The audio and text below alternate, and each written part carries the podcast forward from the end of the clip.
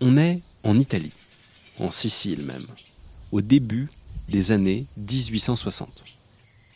Des troubles révolutionnaires secouent l'Italie et on vit ça à travers les yeux d'une famille aristocratique. Tancredi, le jeune ambitieux, rentre dans la chambre du prince Salina, son oncle. Je pars, mon oncle. Je pars dans une demi-heure. Je suis venu te dire au revoir. Le pauvre Salina sentit son cœur se serrer. Un duel? Un grand duel, mon oncle. Contre Franceschiello. Dieu le garde. Je vais dans les montagnes à Corleone.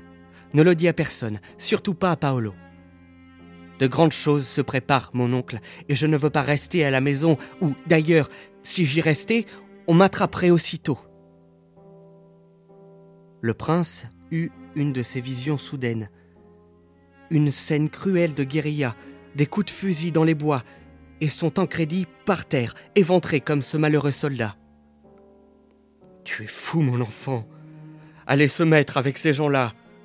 Ce sont tous des mafieux et des coquins. Un falconnerie doit être avec nous, pour le roi.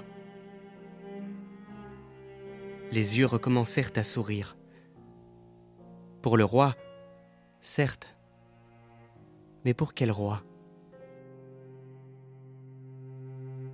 Le jeune homme eut une de ces crises de sérieux qui le rendaient impénétrable et si cher. Si nous ne sommes pas là, nous non plus, ils vont nous arranger la République. Si nous voulons que tout reste tel que c'est, il faut que tout change. Est-ce clair? Vous venez d'entendre un extrait du Guépard de Giuseppe Tomasi di Lampedusa, une lecture de Jules Fine du Conservatoire national supérieur d'art dramatique PSL. Il dit quoi, Tancredi, quand il dit Pour que tout reste comme avant, il faut que tout change ou comme on le retient généralement, il faut que tout change pour que rien ne change. Il dit qu'en accompagnant le changement, il va pouvoir s'en préserver, que prendre part à la révolution, c'est le meilleur moyen de protéger les intérêts de la noblesse. C'est paradoxal, mais en même temps, le mot révolution, il est paradoxal. La révolution, c'est le renversement de l'ordre ancien, c'est le changement le plus radical qui soit, mais la révolution, c'est aussi une boucle comme les révolutions des planètes autour du Soleil. C'est le contraire du changement. C'est le retour à l'état initial. Et donc, bah, c'est parti. Bonjour à toutes et à tous. Je suis Yann Plantier et vous écoutez Tangram, le podcast de l'université PSL. Dans ce podcast, à chaque épisode, on prend un thème et on décline ce thème. Vous allez entendre des chercheuses et des chercheurs venus de toutes sortes d'horizons, des sciences dures, des sciences humaines, des arts et des lettres. Tangram, c'est la recherche en mode kaléidoscope. Ça se renverse, ça se mélange, ça s'éparpille façon puzzle, mais on finit toujours par y distinguer un fil rouge. Aujourd'hui, il faut que tout change pour que rien ne change. On va aller voir quel rapport entretiennent le changement et la stabilité. Trois séquences. Premièrement, chaos dans le système solaire. Deuxièmement, course stationnaire et troisièmement, dénouement révolutionnaire. Pour commencer, on va partir sur une trajectoire orbitale. J'ai rencontré Federico Mogavero. Federico euh, Mogavero, je suis euh, chercheur postdoctoral à l'Institut de mécanique céleste et calcul des éphémérides. Il travaille à l'Observatoire de Paris PSL et ses recherches portent sur la stabilité et l'instabilité dans le système solaire. Plus précisément, j'étudie le mouvement des planètes autour du, Soleil sur des très longues échelles de temps. Je ne sais pas quelle est votre vision du système solaire à vous, mais moi, quand je l'imagine, j'ai souvent en tête ces, modèles qui ressemblent presque à des horloges, où on peut voir les orbites des planètes qui tournent infiniment autour du Soleil en suivant le même parcours. Et d'une certaine manière, c'est pas idiot de se le figurer comme ça. La gravitation, les équations de Newton, c'est ce qu'elles décrivent. Une mécanique des astres prévisible, prédictible, stable. Sauf que ça, bah, ça marche pas à long terme. À long terme, sur plusieurs millions ou milliards d'années, le système solaire, il est chaotique. Mais vous allez me dire, euh, c'est quoi un système chaotique? Un système chaotique, c'est un système physique qui dépend très fortement de toute petite variation euh, dans la position ou la vitesse de, de ses constituants. Ça ne veut pas dire désordonné, mais par contre, ça veut dire qu'une variation minuscule aujourd'hui va avoir des conséquences énormes à long terme. Des conséquences qu'on ne peut pas prédire. Lorsqu'un système est chaotique, le futur est dans le brouillard. On peut faire des prédictions tout à fait justes sur plusieurs dizaines, voire plusieurs centaines de milliers d'années. Mais quand on commence à étudier des échelles de temps de plus en plus longues, par exemple des millions d'années, alors on s'aperçut que le, le, comportement sur le très long terme des planètes est chaotique. En fait, le problème de base, c'est qu'il est impossible de savoir au centimètre près où se trouvent les planètes dans le système solaire. Et qu'on ne peut pas non plus savoir leur vitesse au millième de kilomètre heure. Et c'est dans cette petite imprécision que s'engouffre le chaos. Et concrètement, ça veut dire que si vous lancez vos équations 5 ou 6 fois pour savoir où sera la Terre dans 10 millions d'années, vous allez avoir 5 ou 6 résultats différents. Très différents. Ça fait sortir un petit peu de cette idée euh, d'un mouvement des planètes toujours régulier, stable. Et à première vue, c'est terrifiant. Pardon, hein, mais euh, moi, quand je me lève le matin, j'ai besoin de me dire que le système solaire est stable. On ne peut pas passer une bonne journée en ayant peur de se prendre Mars sur le coin de la tête. Mais justement, il y a un paradoxe. Et ce paradoxe, il est simple. C'est que le système solaire tourne depuis 5 milliards d'années et que tout semble aller bizarrement bien. C'est un petit peu surprenant. Et il a fait des simulations, Federico Mogavero. A priori, c'est parti pour durer. On pourrait s'attendre de manière euh, tout à fait raisonnable que le système solaire devienne complètement instable sur des centaines de millions d'années. Et pourtant non, pourtant les simulations numériques nous montrent que le système solaire euh, est très stable sur, euh, des, sur les prochains 5 milliards d'années, par exemple. On a 1% seulement de probabilité que l'orbite de Mercure devienne, sur les prochains 5 milliards d'années, tellement excentrique que pour que la, planète tombe dans le Soleil ou rentre en collision avec, euh, avec Vénus. Donc c'est ce point-là qu'il fallait, qu'il fallait euh, expliquer, pourquoi le système solaire est très stable sur un temps qui est comparable à son âge et euh, à l'âge qui reste à vivre au, Soleil. Dans ces simulations, ce qu'a fini par voir Federico Mogavero, c'est une sorte d'effet mémoire, une sorte d'inertie du système solaire. Alors bien sûr, il ne s'agit ni de mémoire ni d'inertie à proprement parler, mais en fait, prenez deux éléments essentiels d'une orbite, l'excentricité et l'inclinaison. Eh bien, euh, dans les simulations, même si ces choses évoluent, même si elles évoluent chaotiquement, il y a comme des bornes, des limites à cette évolution. Il y a comme des quantités conservées. Si l'excentricité augmente, ça se fait au prix d'une diminution de l'inclinaison. Ces quantités conservées représentent une sorte de mémoire du système vis-à-vis de sa position vitesse initiale qui persiste au fil du temps. Ça ne veut pas dire qu'il n'y a pas de chaos. Mais en revanche, ce chaos est stable et, gentil. Un chaos gentil. Vous n'êtes pas plus détendu là, sachant que le système solaire tourne animé par un chaos gentil Mais une dernière chose, on est stable là. À peine 1% de chance qu'il y ait un événement catastrophique dans les 5 prochains milliards d'années, c'est un risque que je suis prêt à prendre. Mais ça n'a pas toujours été stable. En fait, si on refait l'histoire du système solaire, on part même de quelque chose de plutôt très instable avant d'arriver à la situation actuelle. Pourquoi? On peut se dire que le système solaire en ce moment est aussi stable car dans une phase initiale de, sa formation, donc dans les premières dizaines de millions d'années, euh, il y a eu des collisions majeures. L'une de ces collisions peut-être euh, a peut-être donné lieu à la Lune donc une collision de, la Terre avec euh, un corps de la taille de, Mars. Et la collision de, deux planètes ou l'éjection d'une planète en dehors du système solaire a fait diminuer le, nombre de corps et donc on donne lieu à un système plus stable. En somme, il a fallu que les choses changent pour qu'aujourd'hui, plus grand-chose ne change. Bon allez, redescendons sur Terre. Alors je me rends au Muséum d'histoire naturelle. Séquence numéro 2, course stationnaire. Veuillez patienter s'il vous plaît, nous traitons votre appel. J'ai rencontré Marc-André Solos. Je suis Marc-André Solos, je suis professeur euh, du Muséum national d'histoire naturelle à Paris. Il est professeur aussi à Kuning en Chine, à Gdansk en Pologne. Il enseigne également à l'ENSPSL. Et dans toutes les grandes écoles qui veulent bien entendre parler un peu d'écologie et surtout d'écologie microbienne. Allez, je rentre immédiatement dans le vif du sujet, pas de temps à perdre. La phrase Il faut que tout change pour que rien ne change, ça vous évoque quoi dans un premier temps? Ça m'évoque ce mécanisme biologique qu'est la course de la reine rouge.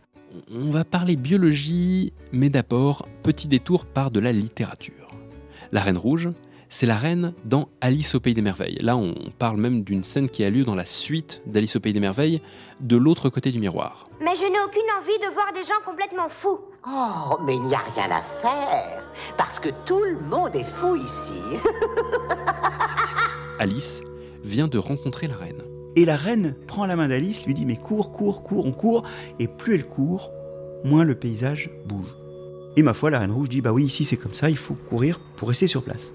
C'est un certain Van Valen qui a pour la première fois utilisé l'image de la course immobile de la reine rouge. Van Valen est un évolutionniste, un biologiste de l'évolution américain. Et il a écrit un article. Un article euh, pas ouf. Son article est très très mal fait, pas clair. Mais bon, il raconte quoi? Dans cet article, Van Valen empile plein d'exemples de groupes biologiques où il montre en gros la chose suivante, c'est que l'extinction des espèces dans ces groupes biologiques, qui sont surtout des groupes animaux, est continue dans le temps. Ce qu'il nous dit, c'est qu'il y a un mécanisme qui fait qu'à chaque instant une espèce peut s'éteindre. C'est donc pas un changement du milieu, et il propose que ce soit lié aux interactions avec les autres espèces. À tout moment, un parasite ou un prédateur peut vous tuer. Et donc, il faut évoluer en permanence pour s'adapter. Et ce que lui a découvert, c'est en fait les cas où les espèces se sont pas adaptées à temps à l'évolution des autres espèces et ont disparu. En fait, c'est très intéressant, il voit le charnier de l'évolution. C'est-à-dire qu'il voit ce qu'on ne voit pas d'habitude, parce que nous, on voit les gagnants. Et on ne réalise pas que pour la présence de quelques-uns, il y en a plein d'autres qui se sont éteints. Ce qu'il voit, lui, c'est le charnier de l'évolution, et il voit qu'en perpétuellement, il y a des espèces qui sont poussées vers la sortie. On imagine souvent l'évolution comme des changements qui surviennent suite à une modification du milieu, mais Van Valen comprend quelque chose d'essentiel. C'est qu'on ne s'adapte pas juste au milieu environnant, mais qu'on s'adapte aussi aux espèces qui nous entourent. Et que toutes les espèces qui nous entourent évoluent tout le temps et nous obligent à évoluer nous-mêmes si on ne veut pas disparaître. Il faut courir côte à côte, constamment. Ne jamais se faire distancer parce que sinon, ciao. Le but de cette course, c'est avant tout d'essayer de maintenir le status quo et c'est en ça qu'elle est immobile. Pour rester là, pour rester existant, il faut évoluer perpétuellement pour s'adapter. L'équilibre se maintient dans le cadre de quelque chose de dynamique. Mais prenons des exemples, ce sera plus clair encore. On a notamment euh, tous les exemples des plantes qui ont inventé des chimies très complexes qui leur permettent d'être incomestibles. Et donc la plupart des herbivores ne les mangent plus. Mais ça sélectionne des herbivores ou des parasites spécialisés. Il y a aussi des champignons qui produisent des toxines pour tenir à distance les bactéries, mais avec en conséquence des bactéries résistantes qui vont apparaître. Bref, je crois que vous avez compris en quoi consiste la course immobile de la reine rouge. À ce stade, ce qui m'intrigue, c'est la place de l'homme dans tout ça. On n'est pas différents les humains, on est pris dans cette course. Et il y a cette question qui me vient à l'esprit. À une époque, on, mourait à cause de certains microbes, on a inventé les antibiotiques, on a peut-être eu l'impression à un moment qu'on avait vaincu la maladie. Et puis aujourd'hui, on voit finalement qu'on meurt des bactéries résistantes à ces antibiotiques. Euh, est-ce que ça sert pas un peu à rien? On peut faire en fait deux choses parce qu'aujourd'hui, nous avons une connaissance de l'évolution. La première, c'est de se dire que souvent les résistances aux antibiotiques sont accélérées par le fait que le spectre est très large.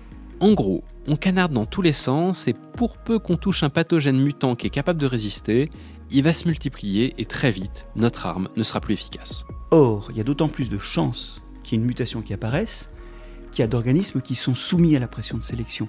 Il vaut donc mieux avoir des antibiotiques qui attaquent uniquement la maladie dont on souffre. Parce que il faut avoir un truc en tête.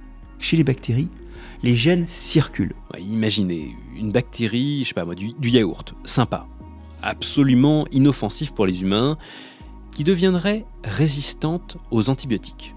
Bon, on peut se dire, c'est pas grave. Mais si cette bactérie du yaourt croise la bactérie de la tuberculose, ben, elle peut lui refiler son gène de la résistance. Et je peux vous assurer qu'on va moins faire nos malins là. Donc voilà, les antibiotiques à large spectre, Marc-André Solos, il n'est pas convaincu. Surtout que les résistances s'empilent, et en milieu hospitalier, on a les, fameuses bactéries MDR, alors ça ne veut pas dire mort de rire, hein. ça veut dire multidrogues résistantes, qui sont résistantes à peu près tous les antibiotiques qui traînent, sauf un ou deux, et en fait, on, est souvent à une ou deux résistances, qu'elles sont en fait euh, non pas acquises séquentiellement, mais souvent récoltées en récoltant des gènes autour d'elles, on est à une ou deux résistances de plus pouvoir du tout les soigner. Ça, c'est ce qu'il ne faudrait pas faire. Pour ce qui est de ce qu'il faudrait faire, Marc-André Solos a une piste. L'idée serait de s'inspirer de la réussite de la trithérapie, qui a fait ses preuves contre le VIH-Sida. C'est une idée toute bête, mais tout à fait adaptée à un contexte où on se bat autant euh, contre une maladie que contre ses capacités à s'échapper en évoluant. La trithérapie, comme son nom l'indique, c'est une thérapie qui est composée de trois médicaments, de trois drogues, comme euh, le dit Marc-André Solos. Alors l'idée, c'est que chaque drogue à une cible, et que donc on peut très bien avoir des résistances. Hein. On peut imaginer des virus qui deviennent résistants à une des drogues. Mais là, comme il y en a plusieurs, il faut avoir simultanément toutes les résistances au même moment hein, euh, pour être résistant au traitement. Alors ça c'est important hein, parce que euh, c'est très improbable. Probabilité d'une mutation, on va dire que c'est une chance sur un million. Le fait d'avoir les trois, ce sera une chance sur un million, deux millions, deux millions. Et ça c'est beaucoup plus ça, veut dire un individu parmi un million de millions de millions, et c'est beaucoup plus que le nombre de virus qu'il y a dans notre organisme. Donc la probabilité qu'apparaisse un tel virus dans un organisme malade, elle est subnulle. Vous voyez que là, on, est clairement en train de décrire des stratégies payantes.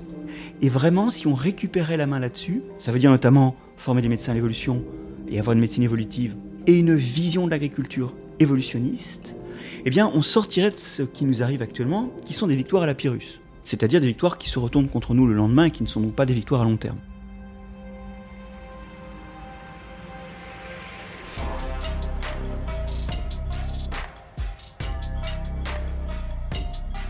Pour finir, on va voir si on peut en obtenir des victoires à long terme. Mais pas biologiquement, politiquement. Séquence numéro 3 donc, dénouement révolutionnaire. Pour cette interview, j'avais rendez-vous à l'université Paris-Dauphine PSL. Quatrième étage. Ouverture des portes. Je suis venu voir Choukri Med. Je suis Choukri Med, je suis maître de conférence euh, habilité à diriger la recherche en sciences politiques à l'université Paris-Dauphine. Pour terminer cet épisode, j'avais envie de parler de révolution, de ces mouvements qui demandent et qui imposent le changement. Dans l'histoire récente, les pays arabes se sont distingués par un certain nombre de mouvements qu'on a résumés sous le terme de printemps arabe. Et ma première question était toute bête. J'ai demandé à Choukri Med d'où il sortait justement ce terme, printemps arabe.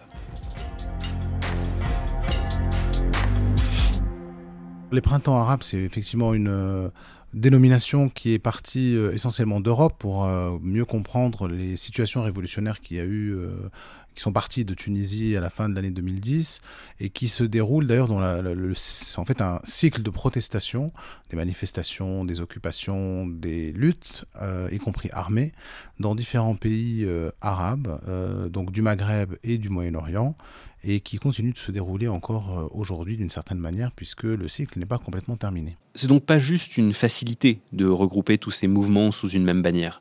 Il y a vraiment des points communs forts c'est particulièrement vrai entre la Tunisie et l'Égypte en fait.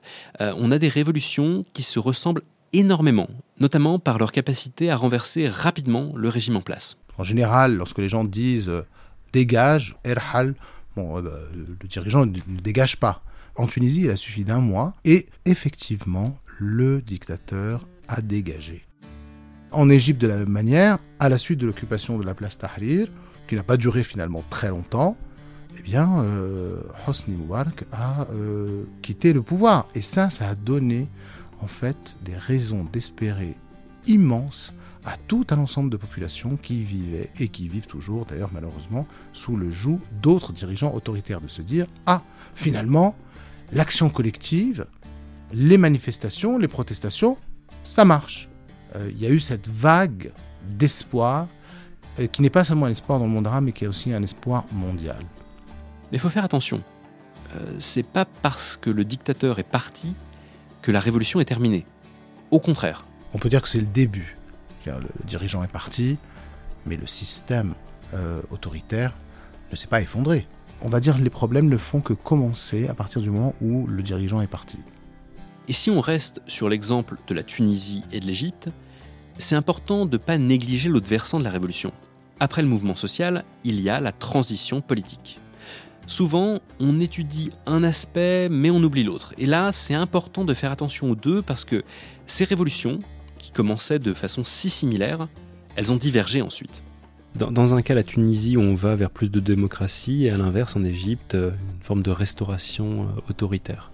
Oui, c'est pas une caricature. Euh, c'est-à-dire que la Tunisie, d'un côté, voilà, très rapidement, est allée vers un processus constituant qui a été accepté de la plupart par la plupart des partis, par la plupart des, organisations politiques, donc des, élections transparente, honnête. Euh, et cette transition-là, elle a été respectueuse à la fois des libertés, elle a, été caractérisée par la mise en place d'un régime parlementaire, euh, tout un ensemble, d'une constitution en 2014 euh, qui garantit un ensemble de droits, de libertés.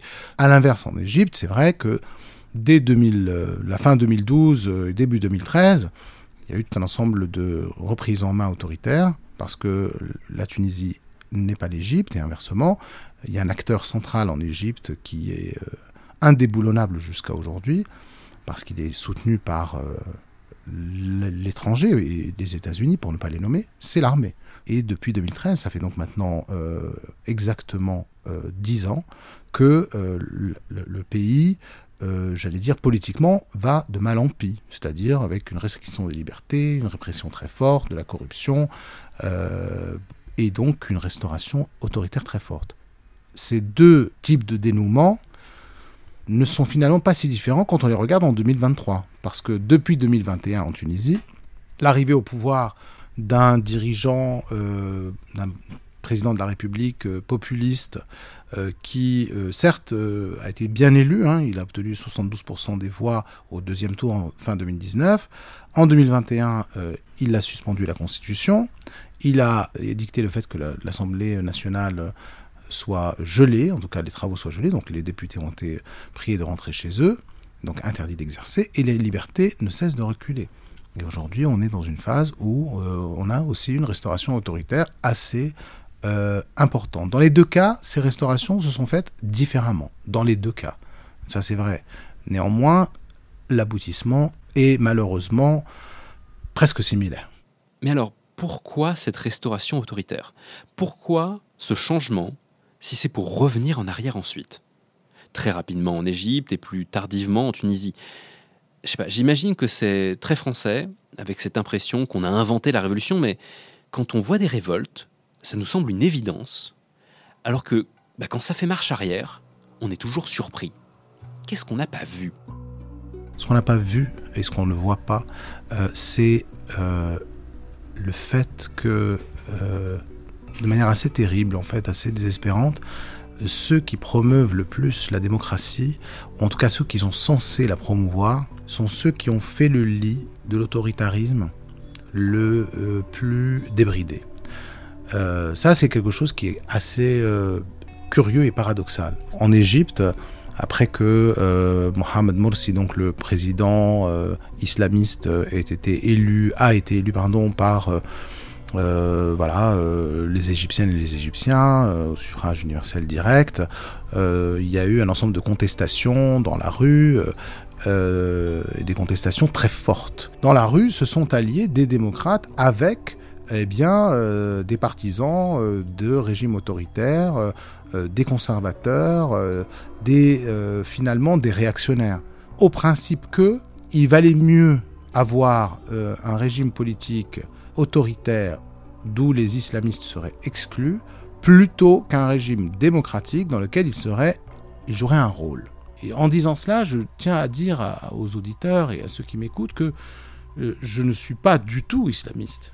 Mais simplement, je dis la chose suivante. Si on est démocrate, alors on reconnaît la pluralité des positions. Et les, islamistes font partie du paysage, qu'on le veuille ou non. Mais vous ne pouvez pas dire vous voyez, en France, on a effectivement des partis d'extrême droite euh, très puissants. Euh, vous ne pouvez pas dire publiquement qu'il faut éradiquer le Front National, le Rassemblement National. et qu'il faudrait peut-être ouvrir des camps de concentration pour eux, ou alors qu'il faudrait les priver de leurs droits civils. En Tunisie, en Égypte, oui. Et euh, la grande, le grand paradoxe, sont que ce sont des hommes et des femmes démocrates qui le disent. Et c'est très curieux, ce paradoxe. C'est quelque chose qu'on n'a pas vu. Voilà. C'est un sujet hyper délicat. Et même si, quand on est chercheur en sociologie politique, tous les sujets sont un peu délicats, Choukri Med, il est bien conscient que le simple fait de prononcer le mot islamisme, ça provoque des réactions vives. Mais bon, le fait est qu'il y a des mouvements politiques islamistes dans le monde arabe. C'est pas une surprise, c'est pas une nouvelle. Et effectivement, ça donne lieu à une situation paradoxale, qui est que, bah, dans un environnement démocratique, on est par définition censé laisser s'exprimer les opinions du peuple. Mais que dans ce cas précis, pour lutter contre les courants de l'islam politique, des forces démocratiques se sont associées à des forces autoritaires et sont revenues sur des acquis de la révolution. Il n'y a pas à dire, c'est surprenant. Tout change et finalement, rien ne change. Choukri Med, il s'en cache pas. Les printemps arabes, ça a suscité un espoir chez lui. Il est progressiste, il s'est reconnu dans ses luttes. Et quand il est allé faire ses recherches, il est d'abord allé voir ceux qui partageaient cette vision avec lui. Mais avec le temps, il s'est intéressé à d'autres profils. Les révolutionnaires, c'est bien, mais... Ça ne suffit pas. Il faut aussi aller voir du côté des gens qui ne se mobilisent pas, des gens qui se mobilisent contre. Ça m'a demandé de euh, changer de statut, d'aller enquêter auprès des députés, auprès des organisations politiques, auprès des agents de l'État, auprès de ceux qui, dans des, villes euh, où je me suis installé, me disaient qu'ils n'en avaient rien à faire de cette révolution, que de toute façon on n'arriverait jamais à rien. Alors évidemment, euh, c'est beaucoup moins enthousiasmant pour euh, quelqu'un euh, comme moi qui était traversé par ces idéaux au moment où ça s'est produit, mais quand on veut produire de la science et de la vraie science, il faut aussi savoir se faire violence et ne pas aller là où le vent nous mène avec toute complaisance. Je, me posais cette question justement en lisant un peu vos travaux. Il doit y avoir plein de choses très intéressantes à, à recueillir, place Tahrir et en même temps dans le bureau du fonctionnaire du ministère de l'Intérieur qui ne changera pas. Euh, tandis qu'au-dessus de lui, le ministre va changer quatre fois. Il y a certainement aussi des choses qui se jouent là-dedans, dans, la, dans, la, lourdeur d'une administration qui, malgré le changement de régime, reste dans ses habitudes et ses façons de fonctionner.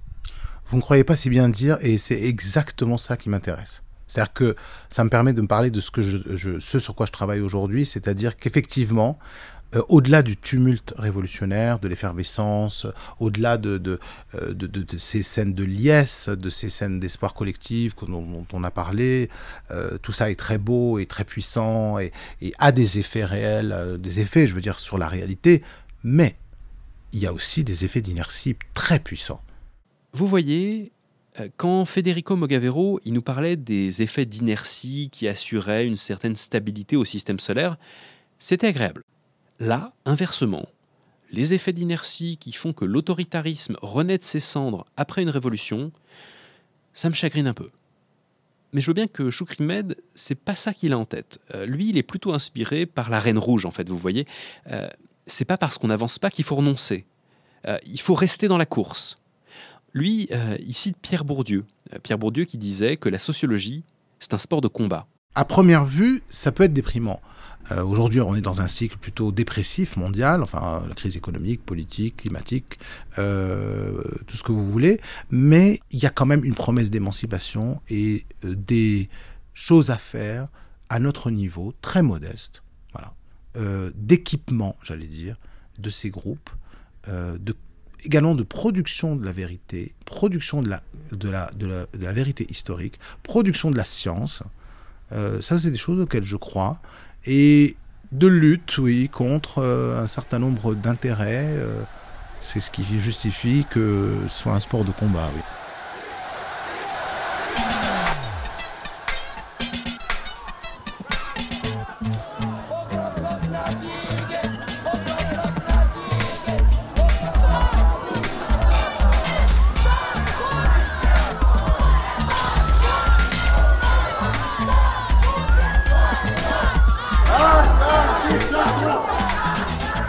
Porte de la Sorbonne, la première bataille, les premiers pavés, les premières grenades, la première barricade.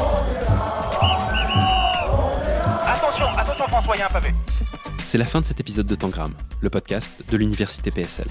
Tangram est produit par l'université PSL, labellisé Sciences avec et pour la société par le ministère de l'Enseignement supérieur et de la Recherche.